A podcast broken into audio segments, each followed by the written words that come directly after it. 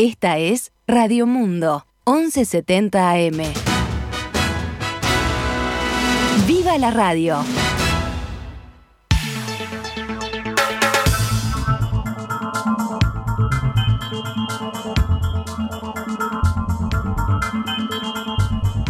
Doce horas 31 minutos. Comenzamos noticias al mediodía en este viernes 22 de julio del año 2022. Actualizamos la información para todos ustedes.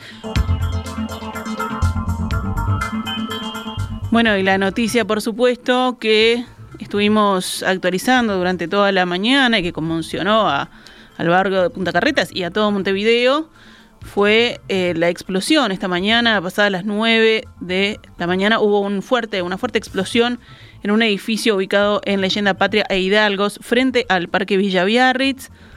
Al momento fueron derivados tres personas a distintos centros asistenciales, al tiempo que otros cinco fueron asistidos en el lugar. Uno de los heridos tiene el 80% del cuerpo quemado, mientras que los otros dos tienen el 40%. Están en el Senaque. Se tratan de las personas que vivían en el lugar donde se produjo la explosión, entre el segundo y el tercer piso. Bomberos informó que se sigue trabajando en el lugar.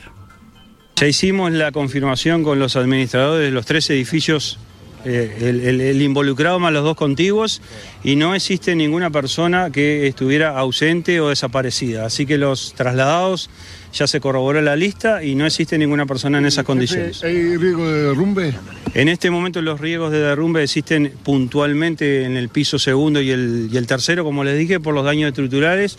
Hay unas losas pandeadas que están sueltas de las vigas principales y eso es lo que determina que el accionar ahora sería asegurar el área para después bomberos poder proceder a retiro de escombros y colaborar con las tareas de un peritaje mayor de la investigación del hecho. Testigos del caso hablan de que la explosión llegó a sentirse a nueve cuadras del lugar de los hechos. Cinco edificios linderos también resultaron afectados por la onda expansiva de la explosión. Como lo explicaba recién, bomberos y policías continúan rastrillando la edificación para descartar la existencia de alguna persona entre los escombros. Y hoy temprano uno de los heridos dialogó con la prensa y contó que desde ayer había un olor raro en el edificio. Eh, yo estaba en el quinto y por lo visto vino del tercero. Este, yo estaba en la cocina de mi casa, haciendo el mate para arrancar. ¿Entraste con más gente mientras venías bajando? Sí, sí, habíamos gente, bien, todo lo que vi, bien. Sí, es un estruendo impresionante.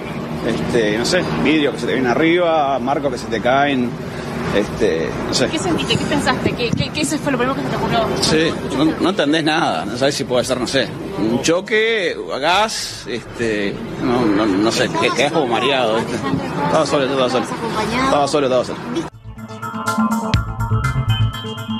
La intendenta de Montevideo, Carolina Cose, fue hasta el lugar y dijo que se va a vallar la zona, que se van a limpiar una vez culminadas las inspecciones de bomberos y la policía.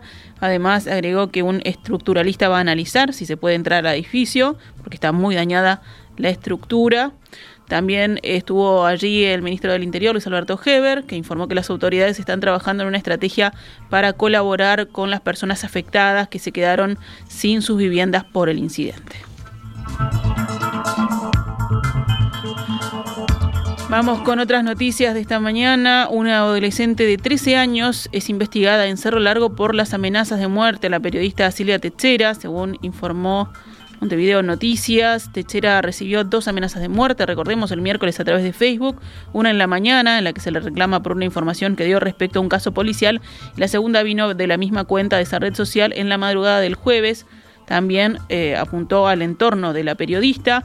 Ambas amenazas, según indicó la fuente policial, fueron enviadas por una joven de 13 años y el motivo sería la persecución de la policía en auto a un grupo de personas en Río Branco y que la reportera publicó en su cuenta de Facebook.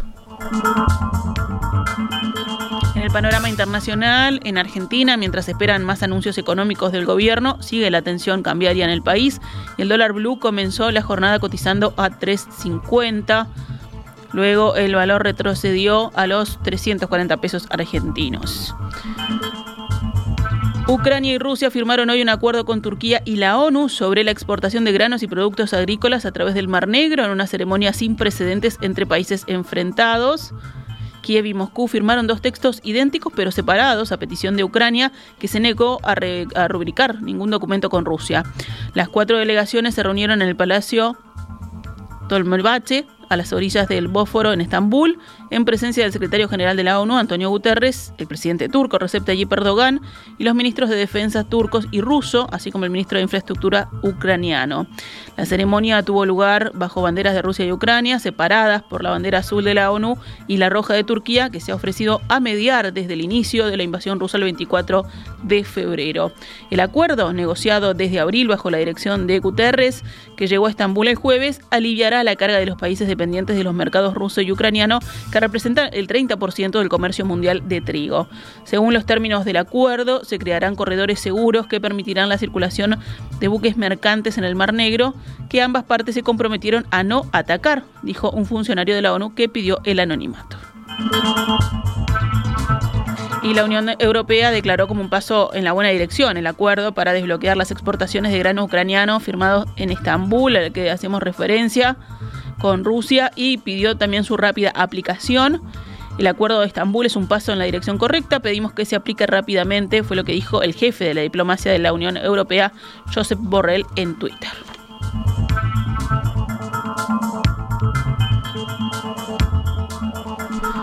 En Deportes Nacional ganó por goleada y está primero en la tabla anual del campeonato uruguayo y en su serie del torneo intermedio, es decir, a punto de ser finalista porque falta una sola fecha para el fin de la fase de grupos. En la otra serie lideran Liverpool, Albion y Wanderers. La última fecha se disputará pasado mañana, domingo y el lunes próximo. Además, el pico de 47 minutos del partido Rentistas Peñarol se jugará el próximo martes en el Estadio Centenario desde las 19 y 30 horas. Recordemos, ese partido por ahora empatado 0 a 0 permanece suspendido desde la noche del miércoles cuando un apagón afectó el Estadio Centenario.